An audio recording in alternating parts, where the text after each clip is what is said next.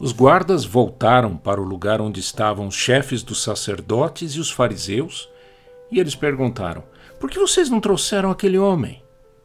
Eles responderam: Porque ninguém nunca falou como ele. A resposta dos que foram enviados a prender a Jesus continua sendo dita por milhões de pessoas ao redor do mundo. Nunca ninguém falou como ele. Jesus Cristo falou e trouxe a verdadeira vida. Milhões o adoram. Quem é ele? Ele é aquele que morreu por nós e ressuscitou para que pudéssemos ter vida com Deus. As suas palavras continuam a transformar mentes e corações porque ninguém jamais falou como ele. E tem mais: ninguém jamais falará como ele.